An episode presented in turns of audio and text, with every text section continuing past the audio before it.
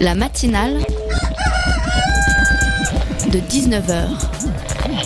Et bah, c'est une émission qui parle de société, de politique, euh, Culture alternative. On va aussi parler de sport, euh, de gens dans la rue. et l'actualité en règle générale. On va peut-être parler des corbeilles à linge va pas s'ennuyer. en osier d'Auvergne. voilà, il y aura, il y aura des invités. Des sociologues, des invités chercheurs. Les invités ne diront que des choses intelligentes. Ça va peut-être s'étriper un peu de temps en temps, mais La matinale de 19h, du lundi au jeudi jusqu'à 20h sur Radio Campus Paris. À la télé cette semaine, vous avez peut-être vu passer ces spots préventifs. L'un met en scène Emma, une jeune fille blanche sans histoire qui tombe sous le charme d'un islamiste radical et part en Syrie. L'autre raconte l'histoire de Mehdi, un ado de banlieue qu'un barbu chelou à patte à coups de PlayStation et de vidéos YouTube. Les deux spots sont filmés en caméra subjective. Le spectateur est donc à la place de Emma et Mehdi et peut supposément vivre de l'intérieur le récit d'un embrigadement djihadiste résumé en 15 secondes entre deux téléfilms de Noël. La particularité de ces spots, c'est qu'ils sont dérivés de films interactifs lancés il y a quelques jours par le gouvernement. Dans ces films, l'utilisateur web est directement impliqué dans le parcours de Emma et Mehdi à plusieurs moments euh, supposément décisifs, comme aller à un rendez-vous ou donner son numéro de téléphone. Et l'utilisateur peut donc, euh, à ces moments-là, euh, cliquer sur j'accepte ou je refuse. Selon les choix qu'il fait, Emma ou Mehdi sont sauvés ou bien abandonnent leurs amis et leur famille pour partir en Syrie. D'où le nom de la campagne, Toujours le choix, et le nom du site sur lequel vous pouvez trouver ces films, toujourlechoix.fr. Alors, si l'idée de l'interactivité n'est pas mauvaise, la façon dont elle est exploitée, pose de sérieux problèmes. Les situations dans lesquelles Emma et Mehdi sont mis en scène sont extrêmement simplistes et il est très facile d'emmener le film exactement où l'on veut, comme si rester en France ou partir en Syrie ne tenait qu'à une discussion entre copines ou à une vidéo sur Internet. Mais c'est surtout dans cette notion de choix et de responsabilité individuelle que les choses pêchent. En résumant le phénomène complexe de la radicalisation à une série de choix personnels, hein, dont l'orientation est évidente dans les films, l'État rejette toute la faute sur les victimes, pointées ici comme responsables, et sur les personnes qui les embrigadent, sorte de monstres barbus créés ex nihilo, dont on se garde bien d'interroger bien sûr, ce qui dans notre système social a pu les pousser eux-mêmes à se radicaliser. Avec cette campagne soi-disant préventive, donc, le gouvernement se dédouane finalement de sa responsabilité, sa responsabilité en invisibilisant une fois de plus un certain nombre de paramètres sociologiques et historiques essentiels qu'on refuse publiquement de prendre en compte au motif qu'ils relèvent d'une culture de l'excuse. Et ça, mesdames et messieurs, eh bien ça s'appelle du révisionnisme. La matinale de 19h, le magazine de Radio Campus Paris. Allez, trêve de blabla, c'est parti pour la matinale de 19h. On est ensemble pour une heure sur le 93.9 ou sur radiocampusparis.org. François Fillon élu hier candidat des Républicains au second tour de la primaire à plus de 65% des voix, contre environ 35% pour Alain Juppé. Euh, pour débriefer cette euh, victoire, nous recevons d'abord par téléphone David Goire, euh, docteur en sciences politiques, professeur à l'Université de Montpellier. Il est spécialiste de sociologie politique et électorale. Et il reviendra avec nous sur les enjeux de la campagne qui vient de se jouer à quoi finalement a servi cette primaire, comment a-t-elle été remportée par François Fillon, mais aussi qu'est-ce qui attend la gauche euh, dans les prochaines semaines? En deuxième partie d'émission, cap sur la plateforme émergente Strilo, une plateforme de streaming euh, sur laquelle les artistes peuvent diffuser leurs concerts en live. Pour présenter le projet et son originalité dans le monde déjà bien rempli des plateformes musicales web, nous recevons Laurent Quéru, directeur du projet. Et puis enfin, bien sûr, l'émission ne sera rien sans ses chroniqueurs de folie. Aujourd'hui, Clémence nous parle des actualités du monde étudiant et Valentin évoque avec nous la complexité du réseau de Vladimir Poutine. Tout ça, c'est pour vous et c'est seulement dans la matinale. La victoire me revient.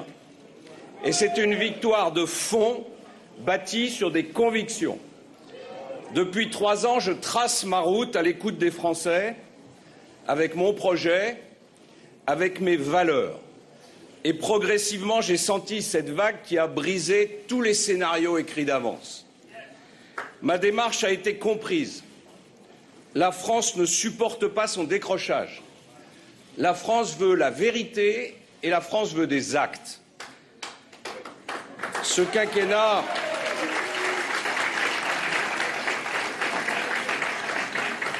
Ce quinquennat qui s'achève a été pathétique.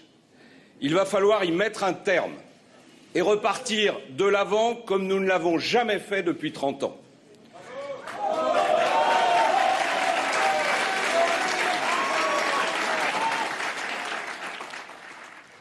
Vous l'avez entendu, c'est donc François Fillon qui a remporté les suffrages hier avec plus de 65% des voix. Les républicains l'ont désigné comme leur candidat à la présidentielle de 2017 à l'issue d'une primaire qui a beaucoup fait parler d'elle. Pour débriefer ces enjeux, aujourd'hui avec nous David Goire, docteur en sciences politiques, prof à Montpellier 1, spécialiste de sociologie politique et électorale. Bonsoir David. Oui, bonsoir. Bonsoir, merci d'être avec nous et avec moi tout au long de cette interview, l'œil aiguisé d'Héloïse de la rédaction de Radio Campus Paris. Salut Héloïse. Bonsoir. Alors David, euh, une question généraliste pour commencer. Euh, est-ce que vous pouvez nous expliquer brièvement à quoi ça sert les primaires? Alors les primaires euh, ouvertes ont été instaurées pour la première fois en France à l'occasion de, de l'organisation de la dernière élection présidentielle et plus particulièrement par le Parti socialiste et le Parti radical de gauche et visent à désigner le candidat qui représentera les couleurs du parti ou des partis qui participent à la primaire à l'occasion de l'élection présidentielle. Avant, avant 2012, euh, il y avait bien eu des primaires fermées euh, qui avaient été organisées notamment par le Parti socialiste en 2007, mais qui cette fois-ci ne concernaient que les adhérents du parti. Oui, on reviendra sur cette ouverture des primaires à tous les électeurs dans la suite de l'interview. Héloïse, tu avais une question? Oui, est-ce que finalement ces primaires ajoutent vraiment de la transparence ou même encore mieux de la démocratie aux campagnes électorales? Alors c'est une bonne question parce que je, m'en souviens, euh, je m'en souviens plutôt bien il y a cinq ans. Euh, à l'occasion de, l'inauguration de ce type de dispositif, euh, beaucoup de commentateurs politiques et médiatiques vantaient le caractère éminemment démocratique de ce type de dispositif en, considérant que c'était l'occasion pour un grand nombre de citoyens de se saisir du débat et puis de s'exprimer politiquement et aller jusqu'à désigner le candidat à l'époque de la gauche euh, déverrouillant d'ailleurs par là euh, le, un pouvoir des partis politiques. En fait, dans, la réalité, euh, c'est plus compliqué que ça parce qu'on s'est aperçu qu'il y, y, avait des barrières sociales assez importantes qui conditionnaient le fait de participer à ce type de scrutin. Et en l'occurrence, il y a cinq ans, mais ça s'est vérifié également ces derniers jours euh, dans le cadre de la primaire de la droite. En fait, ce que l'on constate, c'est que les jeunes sont très largement absents de ce type de consultation et les milieux populaires aussi. Alors, le, décalage était encore plus saisissant euh, il y a cinq ans parce que euh, aussi bien les jeunes que les milieux populaires, ça reste une composante forte quand même sur le plan électoral de la gauche. Là, c'est un peu moins saisissant aujourd'hui pour les primaires de la droite, mais c'est une réalité. D'accord. Alors, vous diriez finalement qu'elles arrangent qui euh, ces primaires? Finalement, les politiques ou bien les électeurs? Au souhait de qui elles répondent? Bah, En fait, pour un parti politique, euh, aujourd'hui, c'est plutôt intéressant de participer à une primaire parce que ça, euh, ça rentre assez bien dans le phénomène de présidentialisation de la vie politique française, en fait. C'est-à-dire, est-ce que vous pouvez expliciter ça? Alors, bon, ce que l'on appelle la présidentialisation de la vie politique française, c'est de considérer que l'élection présidentielle est devenue un peu l'élection reine alors euh, c'est un peu déjà dans le cadre même euh, des institutions de la Ve République, mais on, peut considérer que ça a été renforcé depuis 2002 euh, avec le passage au quinquennat pour l'élection présidentielle qui superpose complètement l'élection présidentielle et l'élection législative.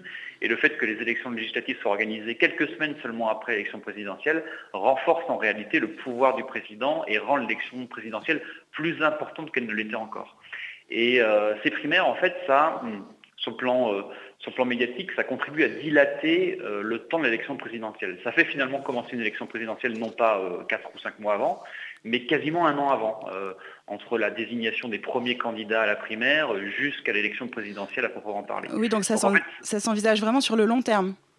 Oui, voilà, et du coup, bah, ça, ça, porte la focale, notamment sur le plan médiatique, vers le parti politique ou les partis politiques qui organisent les primaires. Ok, alors vous le disiez euh, à l'instant, la primaire euh, cette année, sa particularité, c'est qu'elle était ouverte et on a beaucoup parlé hein, dans les médias de l'éventuel électorat de gauche qui pourrait euh, s'inviter à la fête. À votre avis, est-ce que cette menace, vraiment entre guillemets, de la gauche, elle a pu finalement faciliter l'élection de François Fillon en poussant les électeurs les plus droitiers à aller voter? Alors c'est toujours un peu difficile à dire. Euh, ce que l'on a constaté, c'est que euh, finalement l'électorat de gauche est peu mobilisé en définitive euh, pour ces primaires. Je pense que les derniers sondages indiquaient qu'il y avait environ au maximum 15% d'électeurs de gauche qui avaient participé. Alors en plus d'ailleurs ces 15% en fait, tout dépend qui on considère. Hein. Est-ce que avoir voté Hollande en 2012 fait de nous un électeur de gauche ou est-ce qu'il ne s'agit pas plutôt d'électeurs qui sont aussi intermittents, hein, qui ont pu voter Hollande mais aussi dans le passé en faveur des représentants de, euh, de la droite? Donc, reprenez, reprenez, votre question, s'il vous plaît. oui, je, disais, cette année, la spécificité de cette primaire, c'est qu'elle était ouverte et que donc, on a beaucoup parlé de, l'éventuel poids de l'électorat de gauche dans cette élection. Oui. Ma, voilà, ma question, c'était est-ce que cette menace de la gauche a pu pousser les électeurs les plus droitiers à aller, du coup, à s'engager pour François Fillon face à un profil, enfin, au profil d'Alain Juppé qui était du coup plus centriste et plus conciliant? Oui, bon, ça c'est, voilà, encore une fois, c'est vraiment très difficile à dire. Euh, effectivement, il y avait euh, plutôt une menace que la gauche, une partie des électeurs de gauche, notamment les plus politisés, euh, s'invitent un peu dans le débat et qu'ils participent. et bon, peut-être que ça aurait pu pousser effectivement le noyau dur de la droite de, se déplacer et notamment de voter en faveur de François Fillon. C'est vraiment extrêmement difficile à dire. ce que l'on constate, c'est qu'effectivement, ces primaires, ça, laisse peu d'indications en tout cas sur ce qui peut se passer sur une élection présidentielle. C'est un scrutin bien particulier qui concerne avant tout le noyau dur euh, euh, de la droite, comme il avait concerné le noyau dur de la gauche il y a cinq ans. et, finalement, c'est une campagne qui est menée par les principaux candidats en direction euh, des, voilà, du noyau dur, de ceux qui ont été euh, adhérents, militants ou sympathisants. Euh, justement, Héloïse avait une question sur ce noyau dur des électeurs de Fillon. Est-ce que vous pouvez nous dire justement voilà, quels sont les électeurs, à votre avis, de François Fillon? Alors, euh, bah, en fait, voilà, je, vais, essayer de répondre à votre question un peu différemment. Euh, une des explications à cette mobilisation euh, importante, parce qu'effectivement, en termes de mobilisation, il y a un, peu plus d'un million d'électeurs supplémentaires que ceux qu'on avait enregistrés il y a cinq ans pour le Parti socialiste, Parti radical de gauche. En fait, cette mobilisation importante, elle s'explique de mon point de vue avant tout par la sociologie même des électeurs qui sont déplacés. En fait, ce que l'on a constaté, et peut-être plus encore aujourd'hui qu'il y a cinq ans, c'est que cette euh, élection, enfin cette primaire, a avant tout concerné les retraités, voilà, euh, euh, les plus ah beaucoup plus que les jeunes finalement. Ah oui, énormément plus. Et je, pense que l'absence des jeunes est encore plus marquée pour cette élection qu'il y a cinq ans lorsqu'il s'agissait du Parti socialiste. Et donc cet électorat âgé euh, plutôt, euh, plutôt, euh, plutôt catholique, même si, bon, bien sûr, il y a des différences internes, est caractérisé par une norme électorale assez bien intégrée. Et finalement, c'est des électeurs qui votent tout le temps, qui manquent quasiment aucun scrutin. Donc le fait que ça, s'adresse d'abord à ce type d'électorat bah, fait qu'effectivement, il y a une mobilisation électorale qui est importante. Et donc c'est une question d'habitus politique, finalement, ce qui s'est joué là hier oui, oui, assez largement. En tout cas, ça ne présage vraiment en rien, mais vraiment en rien, euh, de l'élection présidentielle à venir dans six mois. Euh, euh, ce ne sera pas du tout le même corps électoral, hein. ça concernera cette fois-ci un peu plus de 40 millions de Français. le discours de François Fillon va aussi probablement évoluer, parce qu'il était sur un discours aussi qui s'adressait à cette base électorale. Voilà. oui, il va falloir être du coup un peu plus rassembleur, je suppose. Voilà, et, dès aujourd'hui, on a pu constater dans ses, dans ses premiers discours qu'il voilà, essayait de rassembler beaucoup plus largement à droite. Euh, donc on, va rentrer maintenant dans une deuxième étape pour lui et, qui sera finalement très très différente parce que l'offre politique sera aussi euh, euh, bien plus diverse. Et puis voilà, le corps électoral n'aura pas grand-chose à voir sociologiquement et politiquement avec celui qui s'est déplacé dimanche dernier et, et il y a une semaine. Et on continue de parler de ces élections juste après ça.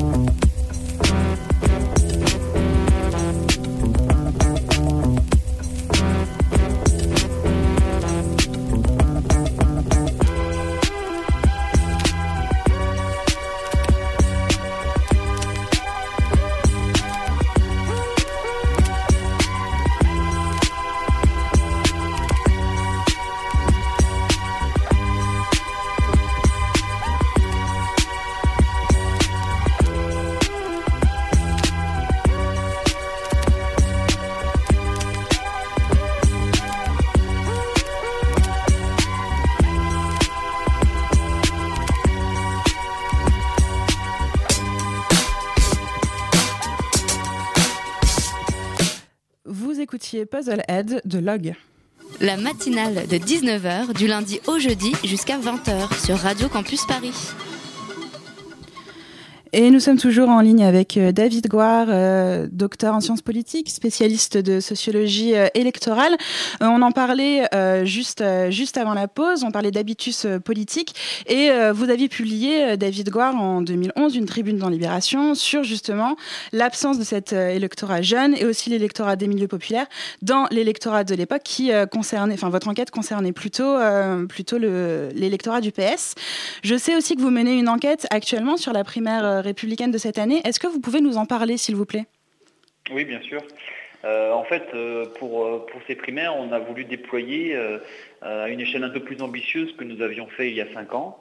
Donc on a déployé en gros deux, deux grands niveaux d'investigation. Il y a un premier niveau, je dirais, à l'échelle individuelle, où par questionnaire, nous interrogeons à la sortie de bureau de vote les votants de ces primaires.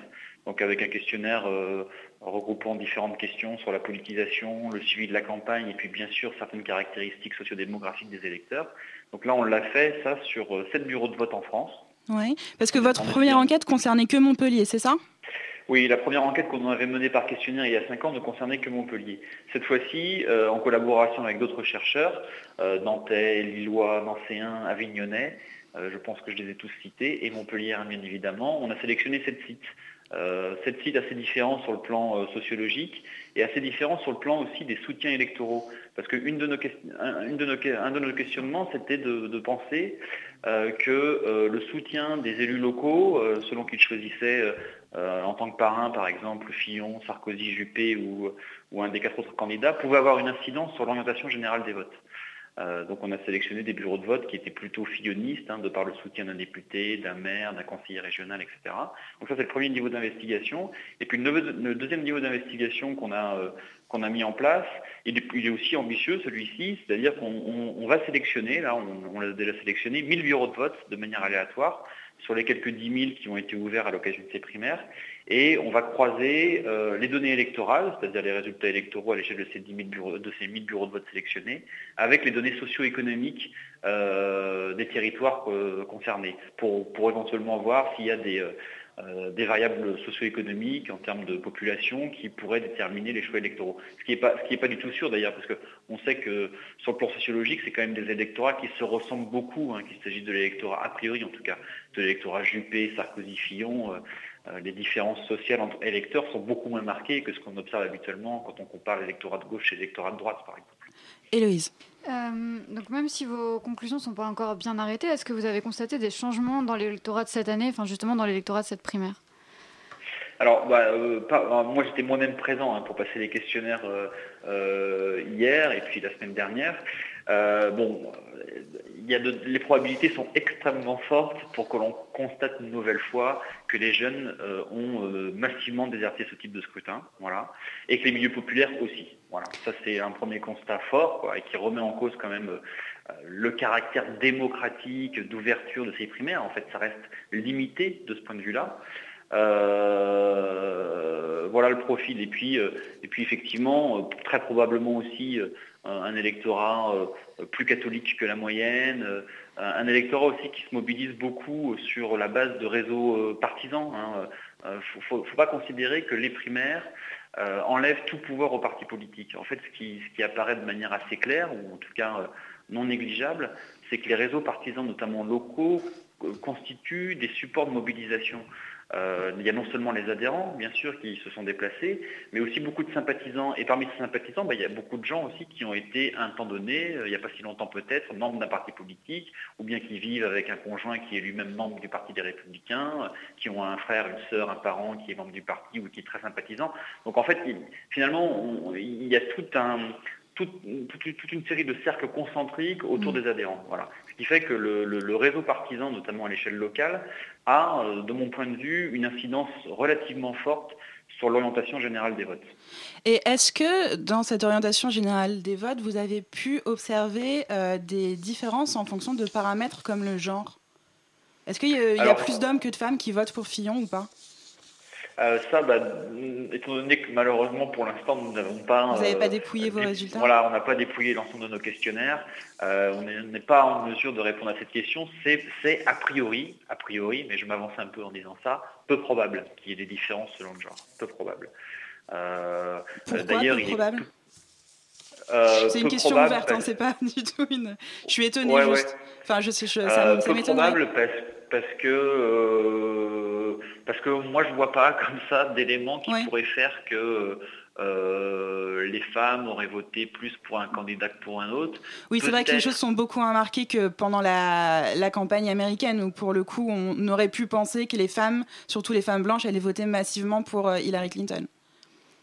Oui, oui, oui. Euh, mais ça, c'était dans le cadre du, euh, de l'élection présidentielle en tant que telle. Quoi. Oui, voilà. Euh, parce que, par, exemple, aujourd'hui, sur l'opposition gauche-droite, hein, il n'y a plus vraiment de différence, où elle est vraiment très ténue entre les hommes et les femmes en matière de comportement électoral. Longtemps en France, bah, depuis l'obtention du droit de vote des femmes à la fin de la Seconde Guerre mondiale jusqu'aux années 90, les femmes votaient un peu plus à droite que la moyenne, enfin même à un moment donné nettement plus à droite, et puis ça s'est amenuisé avec le temps. Et aujourd'hui, euh, on observerait plutôt l'inverse, c'est-à-dire euh, globalement les femmes votent un peu plus à gauche que les hommes. Alors bien sûr, euh, c'est pas ni dans la nature de l'homme ni dans la nature de la femme de voter plus à droite ou plus à gauche. Hein. Il y a des caractéristiques sociales derrière tout ça, mais au sein de l'électorat de droite, il est peu probable qu'il y ait des différences selon le genre pour expliquer les différents choix électoraux. Et la victoire écrasante de Fillon. Euh, cette, euh, cette campagne électorale, elle s'est aussi beaucoup jouée sur les réseaux sociaux, notamment sur Twitter. On sait que François Fillon est un fan de Twitter. Est-ce que du côté des militants et de l'électorat, vous pensez que le web change quelque chose? C'est une bonne question. c'est une bonne question et j'ai un avis dessus, qui mériterait là encore des données, euh, des preuves empiriques, hein, mais qu'on sera, je pense, en mesure de fournir sur la base de nos questionnaires justement, parce qu'on avait toute une série de questions euh, euh, qui portaient justement sur le suivi de la campagne sur le web. est-ce que, les, votants avaient consulté le site de campagne d'un candidat, avaient consulté la page Facebook, avaient et même éventuellement euh, poster quelque chose sur la page, Facebook. Ce que l'on a constaté, mais sans dépouiller encore complètement les questionnaires, hein, mais étant présent sur les sites au moment où nous passions les questionnaires, j'ai moi-même pu voir quelques réponses ou aider certains, certains votants à répondre, c'est qu'en fait, euh, l'immense majorité euh, des votants n'ont absolument pas consulté le web, ou en tout cas ont été très très peu investis sur le web. et ça, ça s'explique à mon avis par des, par des effets de génération aussi, hein, puisque encore une fois, hein, c'est une population âgés. Euh, euh, pour certains, Facebook ne, leur disait absolument rien. Euh, donc je pense qu'il ne faut pas exagérer ou surestimer le poids des réseaux sociaux dans la mobilisation pour tel ou tel candidat. Ça ne veut pas dire que ça ne joue pas. Hein. Ou, alors ou alors si ça joue, ça joue avec d'autres intermédiaires. C'est d'abord convaincre les militants qui, à leur tour, pourront ensuite convaincre un parent, un grand-parent, etc. Mm. Mais un effet direct des médias, enfin des médias, et j'entends particulièrement du web, est peu probable. Héloïse, tu avais une question? Mais est-ce que justement, c'est pas un moyen de, de, toucher un électorat jeune que de s'investir euh, sur le web pour les... Euh, bah, certainement, en tout cas c'est un des buts affichés, euh, mais dans ce cas-là c'est plutôt raté, parce, que, parce que les jeunes se sont très très peu mobilisés. donc d'ailleurs de ce point de vue-là, hein, les questionnaires pourront nous dire si effectivement les électeurs les plus jeunes, j'allais dire ici les moins de 40 ans, ont plus consulté web, le web au cours de la campagne que les autres. Est-ce qu'il n'y a pas aussi euh, un paramètre au niveau du diplôme qui jouerait là-dessus, puisque Twitter c'est plutôt un média de jeunes diplômés finalement oui, oui, très certainement, très certainement. Euh, il y, a, bien sûr la variable générationnelle qui pèse beaucoup, qui est probablement euh, la plus discriminante en la matière. Mm. Mais il y a aussi à côté de ça, vous avez raison, une variable socioculturelle. Hein, et, pour le coup, pour le coup, c'est vrai que ce ne sont pas n'importe quel type de retraités qu'on a vu quand même dimanche dernier et puis il y a une semaine. C'est globalement bon, des milieux sociaux plus aisés, plus cultivés et qui ont donc par rapport à leurs homologues générationnels une propension quand même plus forte, a priori que les autres, à utiliser ce type de médias. Ok, alors euh, il va falloir qu'on conclue. La primaire, un mot peut-être sur la primaire de la gauche hein, qui, se, qui se prépare. Euh, on a entendu ce matin avec euh, le couac, enfin pas Fillon justement, Manuel Valls, François Hollande, ils sont actuellement le, PS là dans une situation institutionnelle un peu inédite. Comment du coup vous pensez que la primaire de gauche peut tourner là actuellement? Bon, toujours, euh, toujours difficile de, De se présager prononcer, ce qui peut arriver dans quelques semaines. Mais euh, bon, il- de mon point de vue, il apparaît une difficulté im- importante là, qui va se poser pour cette primaire de gauche, c'est que jusqu'alors, euh, le Parti socialiste a été, euh, euh, est de le reconnaître, plutôt discret euh, sur cette, euh, euh, sur cette primaire, euh, peu médiatisée, p- moins de bureaux de vote qu'il y a cinq ans. euh, donc tout, tout apparaissait comme, euh, comme une, une primaire qui allait être euh, plutôt discrète, euh, euh, avec peut-être une moins forte mobilisation. Mais justement, ça pourrait poser problème parce que la droite a globalement, même si bon, c'est toujours difficile de dire si la participation a été forte, très forte, finalement moyenne, parce qu'on a très peu de points de comparaison en fait en France. Mais globalement, on peut dire que la droite a plutôt réussi sa mobilisation. Voilà. Oui. Euh, un peu plus de 4 millions de votants. Et du coup, si le Parti Socialiste, en organisant euh, sa primaire et dans, peu de temps, en fait, hein, dans, euh, dans un mois et demi, n'arrive pas à mobiliser autant ou presque autant que la droite, symboliquement, ça peut avoir un impact quand même assez fort et qui lui serait défavorable. On serait proche alors de l'élection présidentielle, et alors même qu'on serait plus proche en termes de, calendrier de l'élection présidentielle, en, en mobilisant moins d'électeurs, ça donnerait quand même un signal plutôt négatif euh, sur la mobilisation qui serait possible d'alimenter en faveur du candidat qui serait justement désigné. Affaire à suivre. Donc, euh, il est temps de conclure. Merci, David Guard. Merci beaucoup d'avoir été avec nous. Merci pour vos analyses vous. et vos réponses précises. Je rappelle donc que vous êtes docteur en sciences politiques, prof à Montpellier 1 et spécialiste de sociologie électorale. Et vous travaillez actuellement euh, sur une enquête sur l'électorat de la primaire républicaine qui vient de s'achever, qu'on a donc hâte de lire. Merci à toi également, Héloïse, pour tes questions pertinentes. La matinale, ça continue et c'est juste après ça.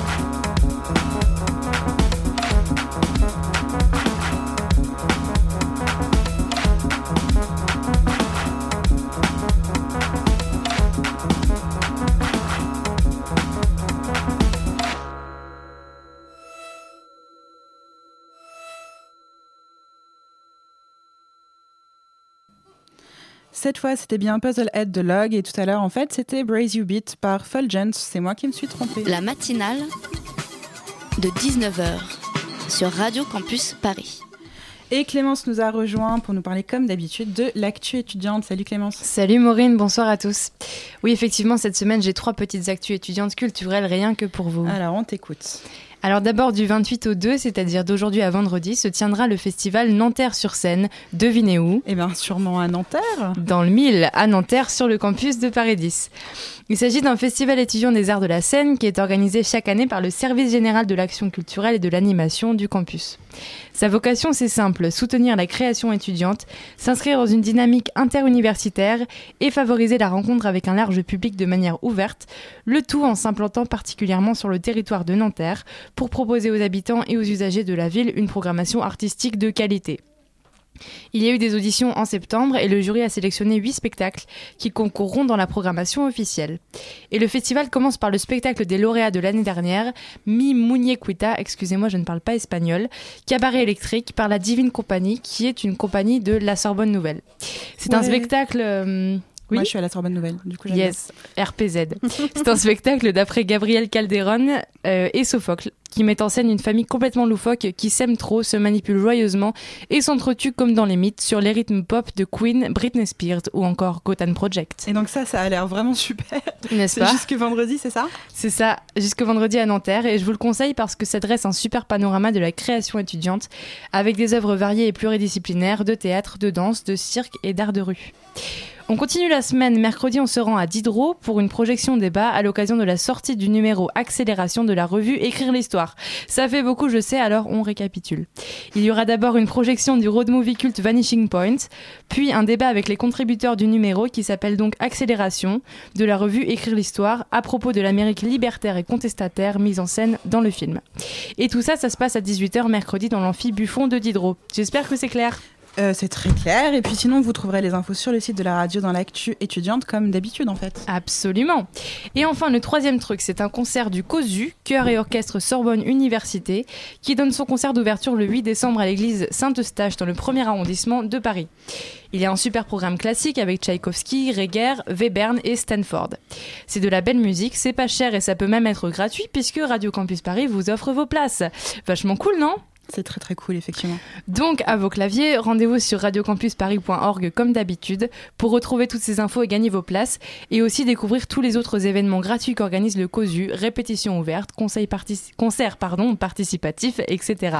Et donc, nous voilà avec un programme bien rempli. Merci Clémence et bonne soirée. Bonne soirée, à la semaine prochaine. La matinale de 19h, le magazine de Radio Campus Paris. Du lundi au jeudi jusqu'à 20h. Écouter un concert depuis sa chambre ou son lit sans avoir à braver la pluie, le froid, le métro, la queue devant la salle de concert, la bière trop chère ou encore une première partie un peu relou, c'est maintenant possible grâce à Strilo, une plateforme de streaming de musique live développée par la start-up lyonnaise Le Sondier. Pour en parler avec nous, Laurent Quéru, PDG de l'entreprise et directeur du projet. Bonsoir. Bonsoir. Et avec nous également en studio, Julien de la rédaction de Radio Campus Paris. Salut Julien. Bonsoir. Alors, une première question, euh, Laurent, diriez-vous que Strilo, c'est une plateforme de streaming d'un nouveau genre? Et si oui, pourquoi? Alors, je dirais évidemment exactement, c'est de nouveau genre. Euh, vous disiez au départ que c'était pour, pour écouter les concerts euh, tranquillement chez soi ou, même dans sa salle de bain, mais pas que. En fait, pour parler un peu plus du dispositif, on a, on a fait un média web de musique live qui connecte l'utilisateur enfin celui qui, donc, qui écoute à travers notre, notre média, tous les lieux de concert.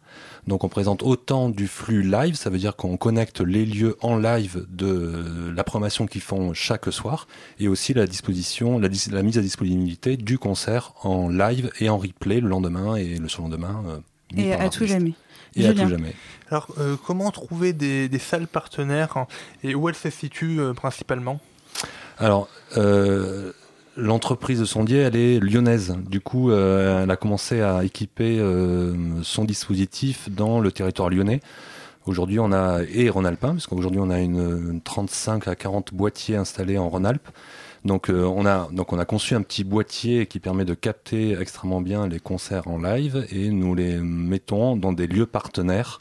Nous installons dans les lieux partenaires et donc avec leur programmation, ils diffusent en live euh, les concerts qui, qui, sont chez eux programmés. Oui, est-ce que vous pouvez nous dire un, un mot sur ce micro, enfin sur ce boîtier, le Soundbox, c'est ça? Alors oui, on l'appelle la Soundbox. La Soundbox, d'accord. Euh, ouais. Non, pas de souci. Euh, oui, alors ça fait quatre ans qu'on a développé un objet connecté. Euh, alors pourquoi un objet connecté? Parce que ça paraît beaucoup plus simple de, contrôler nous-mêmes la qualité audio, euh, la qualité audio que l'on que l'on propose sur notre média. Et c'est un objet qui a la particularité d'être composé de deux microphones, ce qui fait qu'il prend extrêmement bien euh, la musique, le concert live, mais aussi euh, l'atmosphère de la salle. Ça veut dire qu'on entend le public qui vibre en même temps avec le concert. Donc on se sent vraiment, on écoute euh, à distance, on se sent vraiment immergé dans le concert. D'accord, effectivement j'ai vu cette, euh, cette petite boîte avant l'émission, vous me l'avez montré, c'est assez petit, donc c'est pratique, ça peut s'insérer un peu, un peu n'importe où. Donc justement, ça, cette boîte-là, c'est peut-être pour éviter ce qu'on pourrait reprocher à votre application, c'est-à-dire de, de ne pas avoir le, de ne pas être dans l'endroit du concert et avoir euh, le live directement, euh, enfin un endroit où on va, entendre l'artiste sans, sans intermédiaire. Oui, parce que finalement l'application, peut-être? Finalement, l'application, elle déplace l'expérience du live dans un lieu où on n'est pas vraiment en live puisqu'on n'est pas dans la salle Alors c'est souvent euh, la première approche c'est souvent est-ce que ça détériore pas le fait de de l'usage d'aller dans une salle de concert. Nous on revendique que non au contraire. Ça permet de c'est vraiment un, aussi un média vitrine pour à travers euh, écouter. Alors aussi on protège autant l'artiste que le lieu. Ça veut dire qu'en live en tant que 30 secondes renouveler toutes les minutes. Donc on n'écoute pas un concert en, intégral et en continu. au choix de l'artiste de le mettre en intégral et en replay. Mais le premier acte, c'est euh, s'informer de ce qui se passe autour de moi ou des lieux qu'on connecte. Et c'est vraiment un site vitrine dans lequel on découvre autant par les événements le lieu et aussi les articles qui sont programmés. Donc c'est plutôt un, un, endroit pour découvrir l'artiste euh, et s'informer. Et pourquoi pas après d'un coup de découvrir le lieu et d'y aller. Oui, vous parliez justement à l'instant de, des choix euh, qui engagent les artistes dans la diffusion euh, de, leurs concerts. Et j'ai lu en préparant le sujet que votre modèle économique était assez particulier puisque les artistes sont directement euh, impliqués, c'est ça? Alors oui, on, s'est placé vraiment euh, au cœur de l'artiste. C'est lui qui décide réellement euh, de faire le contenu sur Strilo. On, on, pourrait dire de façon générale, on se positionne comme un hébergeur de contenu. On met à disposition euh, le dispositif et c'est l'artiste qui décide si il veut être diffusé ou pas. Donc, euh, donc derrière, on a mis des accords de diffusion auprès de l'artiste. C'est lui qui décide s'il veut être euh, diffusé euh, sous forme d'extrait pour euh, avoir une sorte de vitrine sonore pour, pour, pour ses représentations, mais aussi c'est lui qui décide de mettre son concert en intégral en replay. Et d'ailleurs, on a lancé un nouveau modèle économique qui est que l'artiste décide si son intégral, l'utilisateur peut y accéder moyennant une somme d'argent, ou on va dire sous forme gratuite avec don. Et la particularité, c'est qu'on a fait une sorte de ce qu'on appelle une place de marché. Ça veut dire qu'en grosso modo, un utilisateur qui donne par exemple un euro pour euh, sur Strilo, euh, on a une, redistribution euh, transparente et équitable auprès surtout des ayants droit. Donc grosso modo, sur un euro, l'artiste en tant qu'interprète va toucher de l'argent au niveau des auteurs aussi, mais même au niveau des organisateurs et des lieux de spectacle. Et est-ce que vous diriez justement que cette participation libre euh, que peuvent faire euh, les, j'allais dire les spectateurs, mais plutôt les, les auditeurs, c'est une façon de les responsabiliser face au financement de la culture, qui peut être parfois assez compliqué? Alors, euh, merci beaucoup pour la question, mais financement de la culture, je sais pas trop. En tout cas, on pourrait dire dans les usages aujourd'hui, on pense que euh, on considère dans ces nouveaux usages et surtout par rapport au, au numérique que la musique a pas vraiment de valeur. Elle est gratuite pour tout le monde. Mm. On y accède très facilement. Le premier YouTube ou d'autres médias comme ça. Où, euh, aujourd'hui, on veut remettre l'artiste au, au centre euh, de cet endroit-là. Euh, il crée une œuvre, elle a de la valeur, et c'est lui qui la pose sur Strilo et qui dit alors après, évidemment, il s'adresse à ses fans ou à des gens qui sont en découverte ou en recherche de nouveautés, de dire, bah, écoute, tu, es, tu écoutes, est-ce que tu peux me donner une petite participation financière qui est redistribuée? Le, le truc dans Strilo, c'est surtout que quelqu'un qui donne de l'argent, c'est à qui le donne. Après, quand on paye des abonnements, on va dire sur Deezer, Spotify, on ne sait pas trop à qui on donne ça. C'est ça, il y a vraiment une notion de transparence dans ce Exactement. projet. C'est-à-dire, j'écoute euh, Black Lilies, par exemple, qui a joué à la Belle Électrique, euh, donc euh, Newsmac à, à Grenoble. J'écoute Black Lilies, je donne un euro, je sais que je donne plus de 50% de valeur à l'artiste qui s'appelle Black Lilies et aussi une part à la Belle électrique. Donc ça veut dire que ça, c'est évidemment c'est un modèle économique qui se teste en ce moment parce que Strilo a, a juste euh, deux mois. Ah, en précision aussi, hein, quand on parle de Strilo euh, appli mobile, c'est pas encore une appli qui est sur les stores. Pour ceux qui veulent découvrir, il faut, faire euh, aller chercher sur son sur navigateur, sur son navigateur euh, web mobile. c'est mobile first, mais voilà sur strilo.com. Julien. Oui, alors dans les profils potentiels d'utilisateurs de votre plateforme, on peut voir hommes ou femmes de 34 ans actifs et 6,6 millions de personnes, soit 14% de la population qui serait donc potentiellement utilisatrice de cette application. Donc est-ce- alors, est-ce que, les utilisateurs euh, de votre système sont quand même euh, habitués des concerts?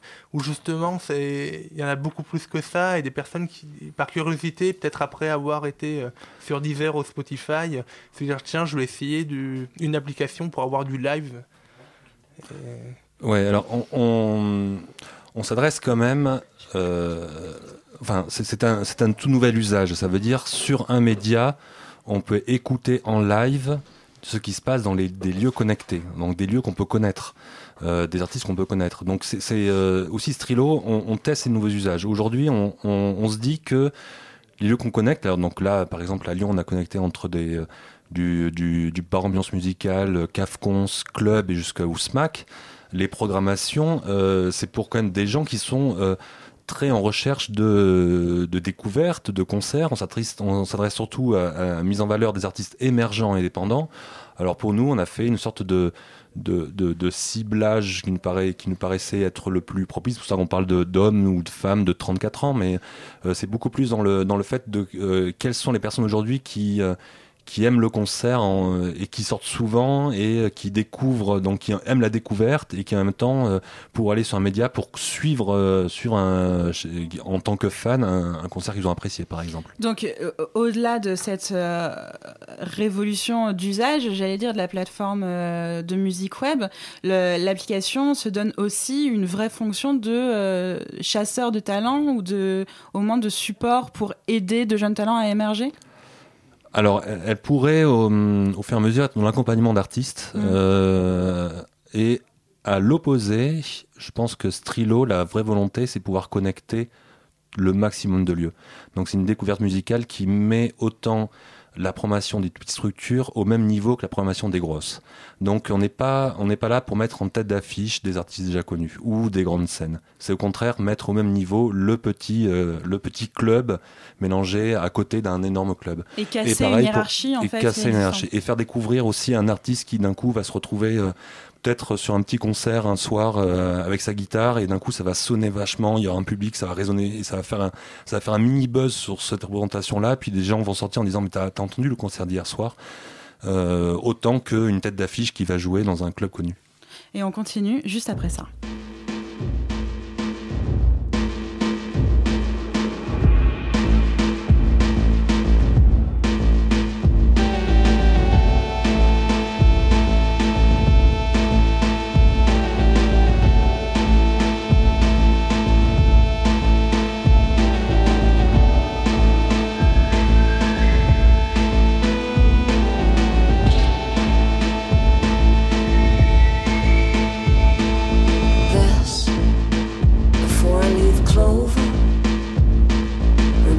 Not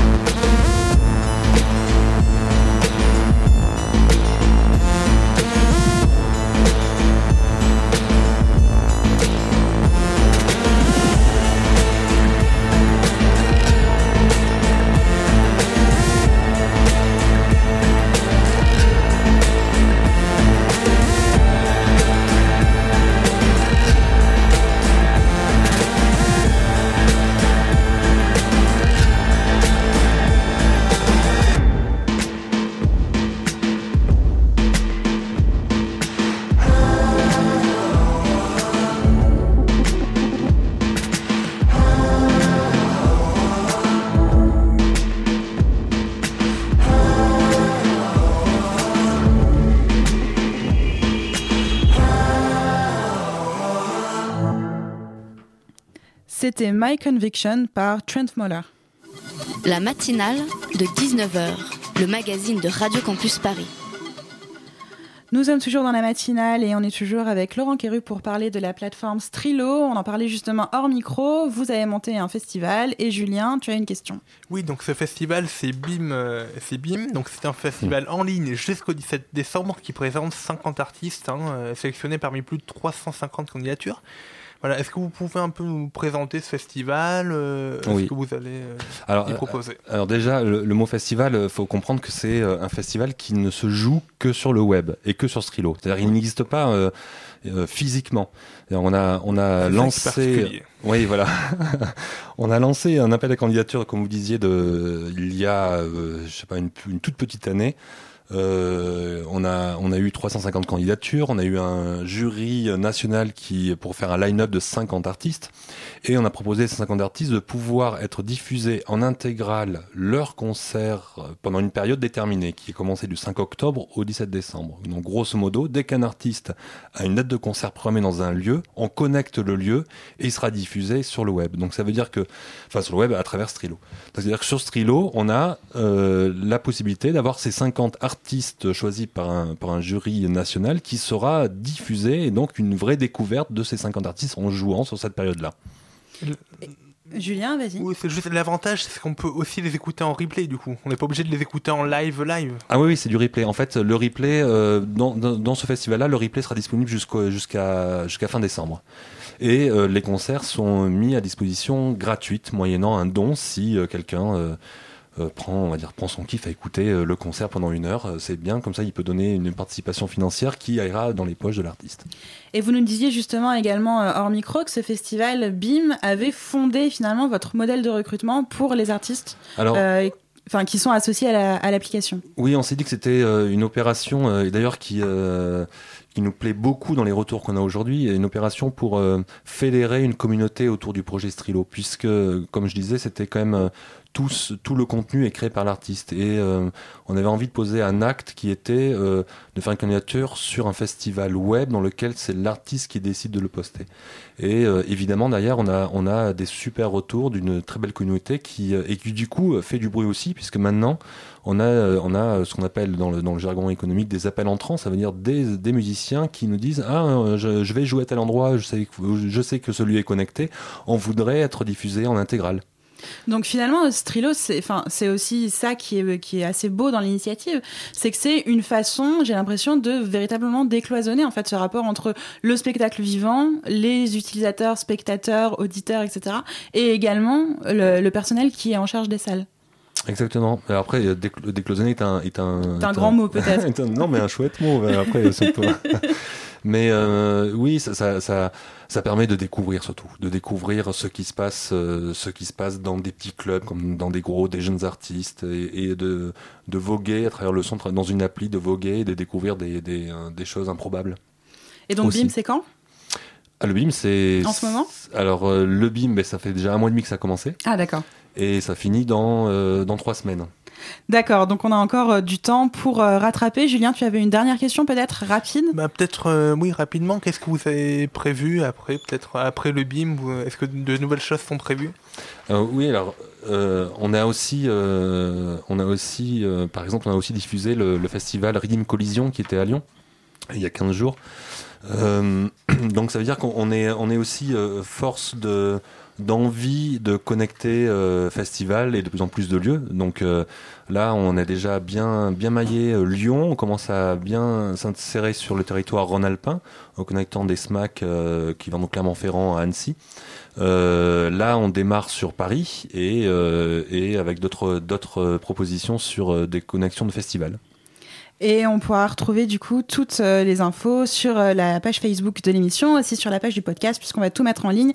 Merci Laurent Curieux d'avoir été avec nous, d'avoir répondu euh, à nos questions.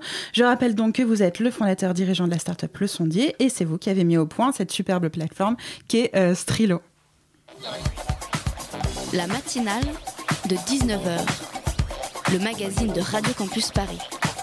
Du lundi au jeudi jusqu'à 20h.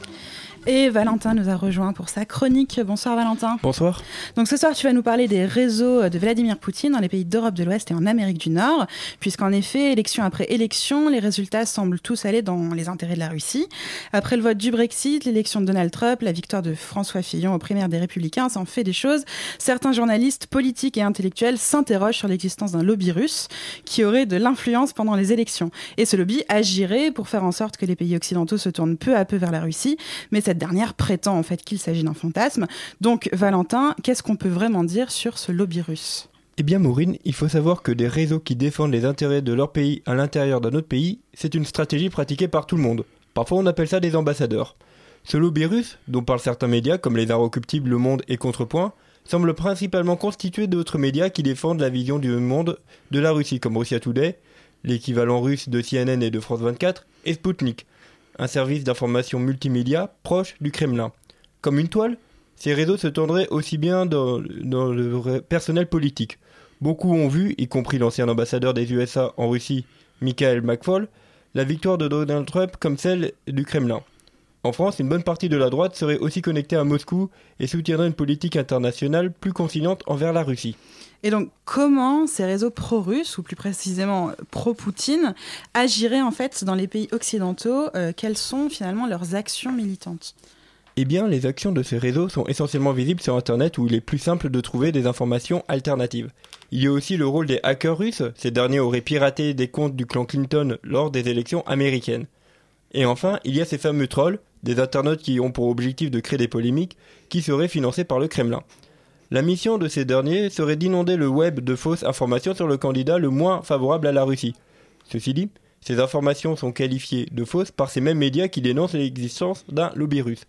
Ces trolls véhiculeraient ensuite une image plus favorable de la Russie en défendant des positions anti-atlantistes.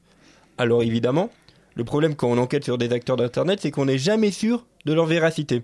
L'existence d'une grande organisation de trolls n'a jamais été prouvée par les médias. L'humoriste américaine pro-démocrate Samantha Bee a voulu prouver l'existence de ces trolls dans le cadre de son émission Full Frontal et aurait interrogé deux d'entre eux à Moscou. Le problème, c'est que ces deux personnes interrogées par l'américaine n'étaient pas des trolls, il s'agissait d'un canular. Évidemment, Moscou nie l'existence d'un tel réseau. Donc, euh, si je résume, des réseaux pro-russes intégrés dans les pays occidentaux existent euh, bien, euh, enfin ils existent bien, pardon, mais il est compliqué de connaître leur nature exacte et euh, l'ampleur du phénomène.